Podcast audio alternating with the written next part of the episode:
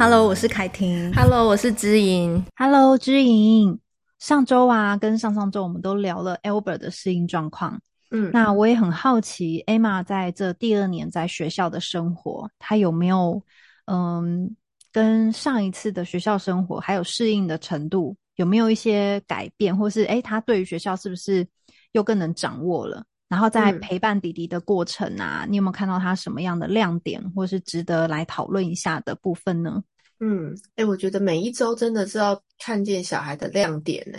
而且每一天其实他们都有不一样的改变。嗯，像比如说上礼拜，因为我比较忙嘛，上礼拜我有一天是去台中，就是带工作坊，所以我一早我搭七点多的高铁就出发了。然后那一天呢，嗯、他们两个是一早起来完全看不到妈妈的状况去上学。然后我发现 Emma 她这一次的就学。因为他现在三岁半嘛，他这一次的上学其实有蛮多他自己调试的部分有出现了。就是说，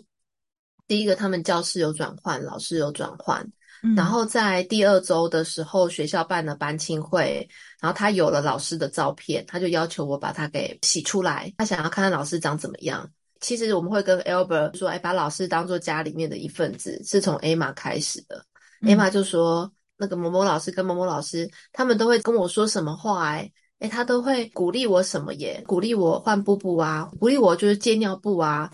我就发现他跟老师其实有一种陌生但是不错的连接。然后因为第二次就学啊，他就开始会讲说，啊小朋友一开始都会陌生啊，陌生就越来越熟就可以啦。虽然你在听他讲这些话的时候，哦嗯、你都知道他是。感觉他都在头脑里面告诉自己这些话而已，他没有办法到他心里面。但是我觉得，的确小朋友到心里面，就也是要看他跟老师还有同学的互动。嗯，那他们这一次的班级是混龄的嘛，所以他会是班上最小的。嗯，所以他就会，嗯、他是属于小班嘛。对，他就很无所适从，说别人好像都在玩哪些教具，他不会。那我就会鼓励他说：“诶，那我们正好去看别人怎么玩啊！如果你都会玩了。”你就当老师，你就不会当小朋友嘛？当老师其实也要做好多的学习，都是从不会到会。所以，如果你发现不会的，你就去观察哥哥姐姐怎么做。我们前两个礼拜是这样跟他讲的，然后第三个礼拜呢，他突然自己心里面的眼睛打开了，他就开始跟我说，有一个姐姐对他很好，然后那个姐姐是真有其人的。我们上上次他幼幼班的时候，不是隐形的朋友。对，上次幼幼班我们都。想说他真的会记得同学的名字吗？他讲的是真的人物吗？那我们就是稍微对一下名字，发现诶真的有这个同学耶。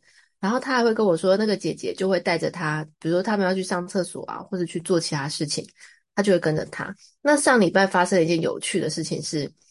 我那时候我礼拜五的中午就接到老师的电话，可是我没有接起来。我那时候就是事后下午我去接孩子的时候才发现，诶这个是学校打来的，到底是哪一个又有状况了？就很害怕这样。然后我就打电话回去的时候，老师说没有啊，妈妈，今天他们都很好啊。然后小的是因为小的他们班就在老师办公室的旁边，他们就在里面啊。然后我说那大的呢？他说大的现在在我旁边。然后后来我就说那请问老师他为什么在你旁边？嗯，他说哦，因为他陪同学下来擦药，同学受伤。嗯，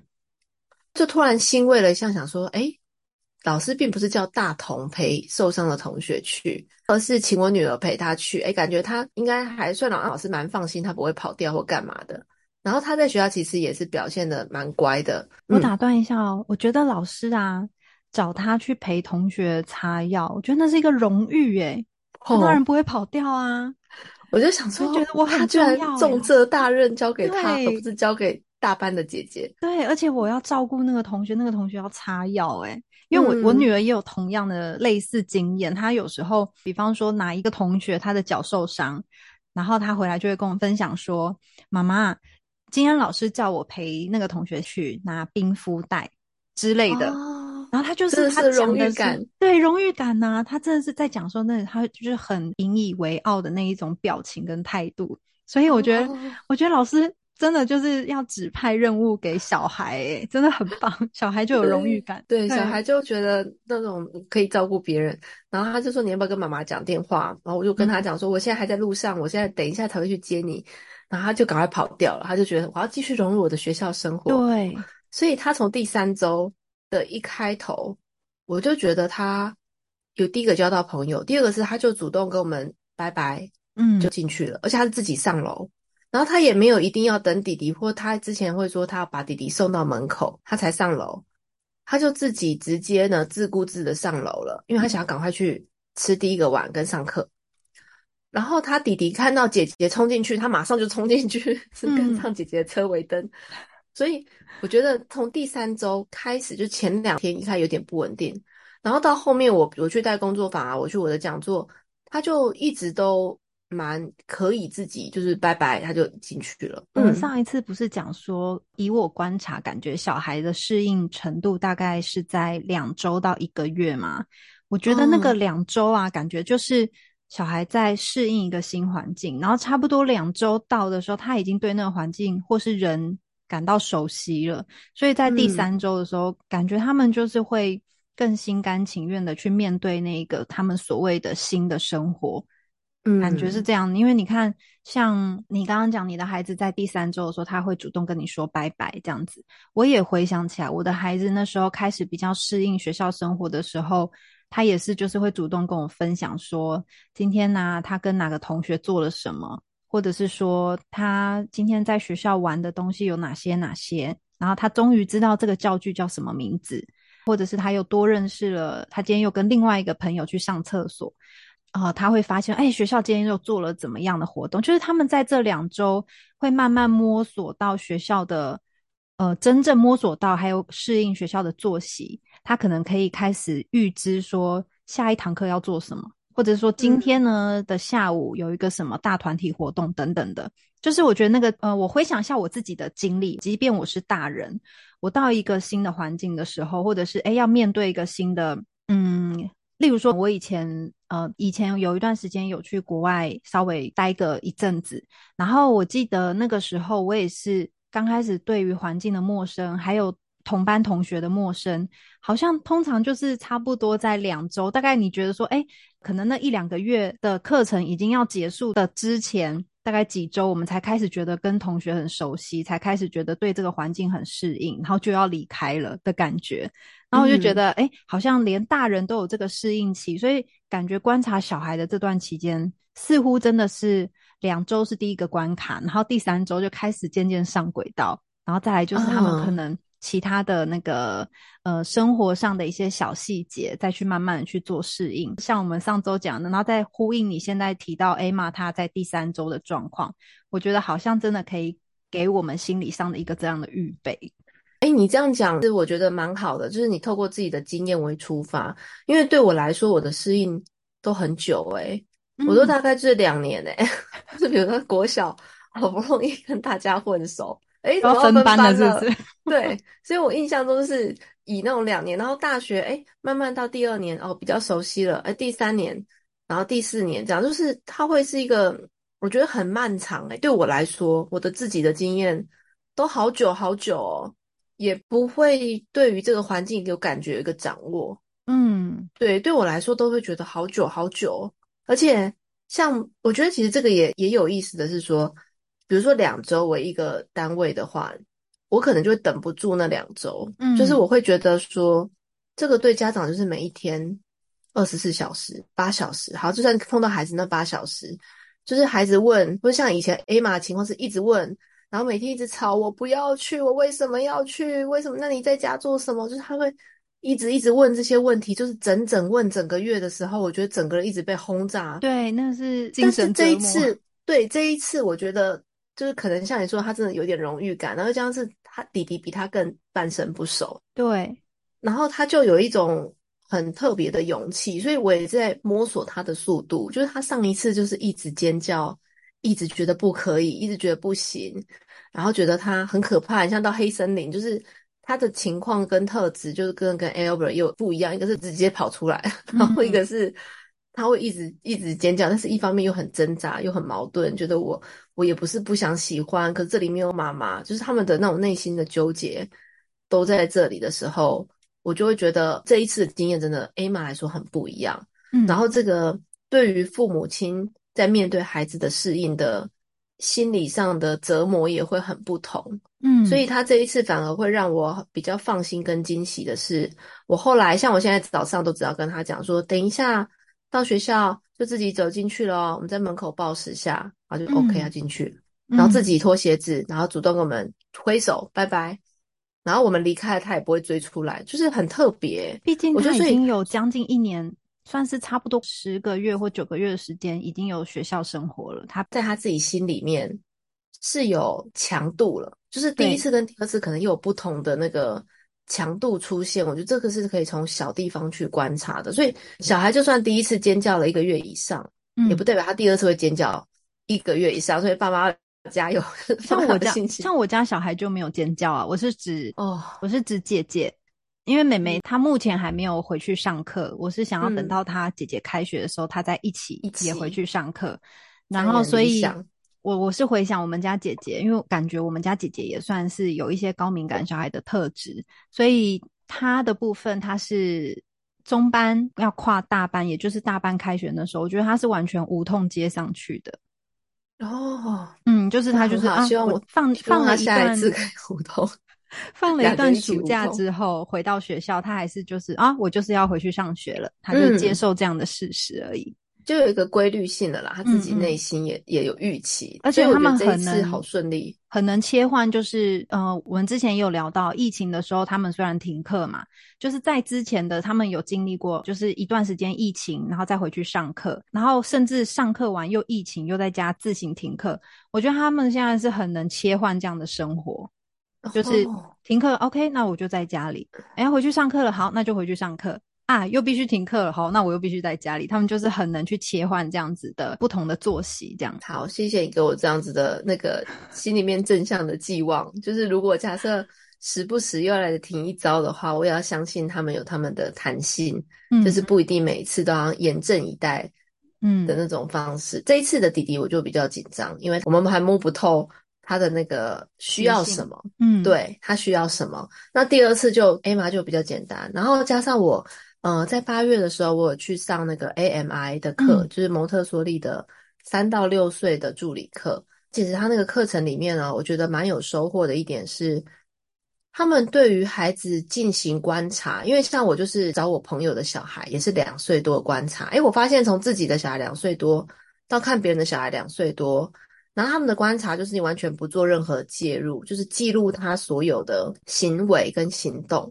然后，因为像比如说我们在游戏治疗里面所记录小孩的行为跟行动，我们就有评估的判断跟依据。例如说，这边他是需要什么样的回应啊，嗯，或是他在玩的是一个什么样的游戏？他玩的是攻击型的游戏，还是抚慰型的游戏，还是创造型的游戏？他都会反映不同心理历程。嗯，我们旁边右边要写的栏位就是判断的是这些东西，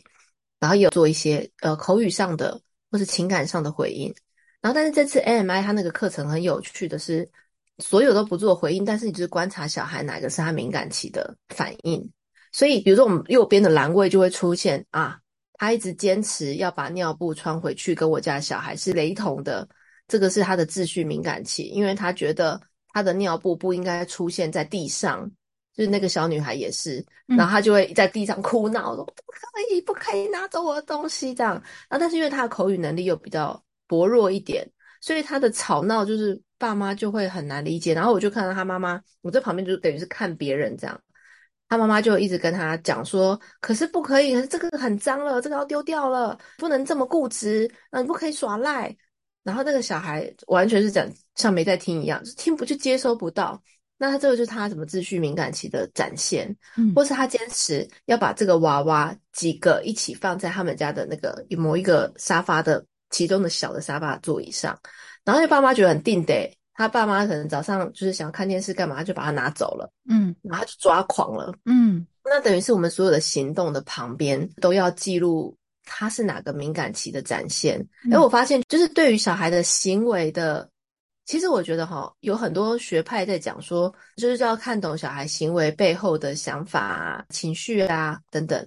但是其实我觉得行为就是一个很重要的。介入的点，就是他做的这个行为是有他的密码的，所以他这个行为，我们有时候会有点，就是有些人会说啊，我们要忽略他的问题行为，嗯，其实我反而会觉得，我们要揪住他的行为，行为不等于都是问题行为，嗯，但是他的所有的行为其实都有他的人的一个人为什么会做这个行为，的出发的一个渴望，或者他出发的一个要点，或者他的敏感期的召唤，嗯，这些都是。所以我觉得要澄清的是，行为真的都不等于问题行为，只是说，如果我们把问题行为放大，你就会灾难化，说糟糕了，他长大怎么办？嗯、糟糕了，他这么固执，是像你还是像我？都不像，这个年纪的小孩都这样。嗯，啊，所以我觉得那一次的练习，因为我们一次要其实是要做四个小时啊，因为我听其他伙伴是说，他们零到三的是做八个小时，所以我跟那个家庭约就是约八个小时，就是每一天的两个小时，两个小时，两个小时这样子去观察。嗯然后我就觉得非常的有趣，是，就我们刚好十五分钟为一个切节点的时候，你就会观察到，无声的观察到这个孩子反复的出现不同类型的行为，其实是他当他呢内心的秩序被打乱也好，或者是当他呢在语言的敏感程度，可是呢他家长觉得啊讲不清楚，在喊卤蛋，那这一些对小孩子来说，他还是想讲啊，他还是想要表达的时候，是如何增进跟阻断？嗯，但是他小孩是不想停的哦，只是大人会不会一再一再，因为你不想停，一直持续反复出现这些行为，我在我在持续的打断，所以反倒是大人，像我上次去去讲了一场共亲职的讲座啊，里面就有家长发问说，那如果我们家就是一直还是出现大人的大人的那个用品，就是例如说大人的家具啊什么的，那我们家。就是没办法移除这些东西啊，没办法，没办法，因为小孩而有小孩特有的小椅子、小桌子，那怎么办？我说不会怎么办啊？就是你们家增加，不要，不可以下来的次数会变很高。嗯，然后因为之前我刚好去拜访一个家庭的时候，他就是那个阿妈看那个两岁一个月的小娃走楼梯。然后放手走，噔噔噔噔，然后那个阿妈说：“哦，我行走没掉去，哦，行走没掉去，我行走没掉。”哎，他们家刚好是旋转式的楼梯，然后 就一路噔噔噔噔。因为我就跟在那个小孩前面，我站在小孩前面才不会要掉下来嘛。对。然后我就说：“哇，你好得意哦，你要放手走。”阿妈就说：“他每天都在放手走，哦，我行走没掉去啊。”然后我在那个讲座里面，我就跟他分享了这件事情，说我们顶多就是我行走没掉去 的频率会变很高。然后家长说不可以，不行，你下来，不要碰这个，不要碰那个。那个就像你们家如果插头你不塞那个防触电的，那你就是等着小孩一直在拿东西插插拿拔出来，插插拔出来，这样就是心脏会需要很多的力量去承受这件事情嘛。嗯，那所以这其实也不是一个威胁，而是一个事实，就是说家里面的成员是谁，还有家里面大家能够去忍耐这段期间多久，然后这段敏感期会有多久才停止，然后跟。你在这段敏感期里面，小孩如果没有这样子的发展，那小孩可能他损失的是什么？是我们不知道的嘛？那所以上次像我一个朋友，他就约我出去，他就说：“哎、你们你小朋友他这样子那个秋千可以吗？”我说：“可以啊。”他说：“为什么？你们不是都在家吗？”我说：“我们家有秋千。”他说：“为什么你们家有秋千？”我说：“啊，那个秋千不是那个什么感觉统合前庭觉那个。”我说啊，他们就在家里面统合好了，只是刚好因为我们没办法出去放电嘛，所以我们在家就变成什么都要来一点这样，这样小孩才不会没办法睡觉，不然他太晚睡，我们大人也困扰这样。那是另外一个人类的感觉，就是他有他现在他需要学什么，他主动跟你讲我要补习的那个概念，就是说呃，我现在可能想要学语文，他一直疯狂的讲一些奇怪的话。哎，我有一次发现那个，你知道长颈鹿的韩文叫什么吗？哎，不知道是日文还是韩文？叫 Killing 麒麟啊！哦，哎，我不知道哎。对，我那时候觉得哇，好好听哦，然后我就一直讲，然后他们两个又开始在那边文字接龙，我觉得很好玩是。是就是如果假设我们想要学什么，或他们想要学什么，我跟他们一起学，其实家里面其实就已经有这样子的一个自在游游玩的感觉。就像上次你看到那个影片，我小孩说什么“哇大西哇 so sad”，很 奇怪的语言，自己随便组合。那他就会是一个他们自己现在正在玩乐很好玩的内容啊。那那个缘由是因为我儿子每天都披着他的背背在我们家走来走去，说我是坏皇后，我是坏皇后，你要不要吃我毒苹果？然后就拿出他的车子变毒苹果。我女儿有一次就突然在我耳边喊的很大声说 “so sad”，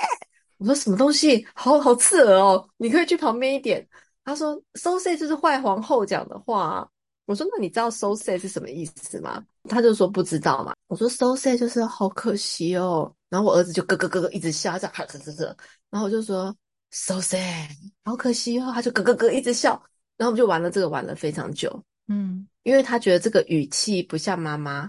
这个讲的语调语词又好像很坏皇后，他觉得非常的好玩。那他在语言的敏感起来，就是莫名其妙的增加一些奇怪的东西进来，他自己去拼凑跟组合，当然是有老师教更好了。这个妈妈在家乱教就不要理我了。那所以，